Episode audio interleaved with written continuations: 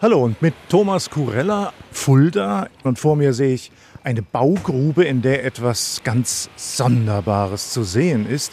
Das wirkt, ja, wie ein kastenförmiger Aufbau aus verschiedenen großen Steinen, wie so eine Art Tunnel.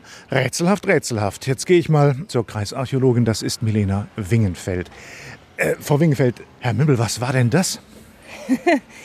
Das ist ein Teil des sogenannten Löbersgrabens, also ein Überrest des Gerbereihandwerks, das wir hier mal in Fulda hatten. Wir haben noch etwas weiteres gefunden. Hier deutlich vor diesem Kanal zu sehen ist jetzt eine Vertiefung.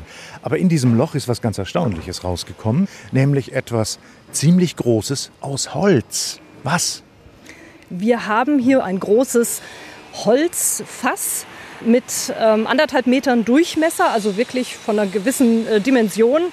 Und es handelt sich eben mutmaßlich um einen Escher, also auch um einen Schritt in der Gerberei. Wir wissen, wann es ungefähr angefangen hat, so 13. bis 14. Jahrhundert. Wir haben aber bislang keine archäologischen Hinweise auf die Gerber gehabt. Und das ist hier äh, eine wirklich schöne Sache.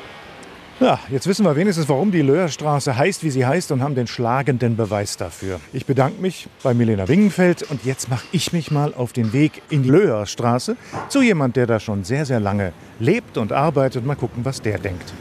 Und zwar zu Franz und Irmgard Köhler. Die haben hier ein Ladengeschäft. Hinein in den Laden, so.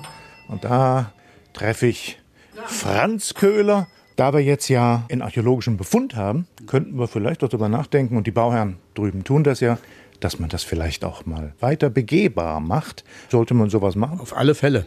Jetzt kommt ja die Jugend heran und die interessiert sich wieder dafür. Die wollen wissen, was ist hier passiert und da muss es doch Antworten geben.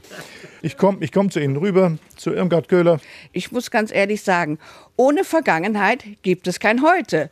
Das nehme ich gerne als Schlusswort auf. Das war Thomas Kurella zu den Gerbern in Fulda aus Fulda.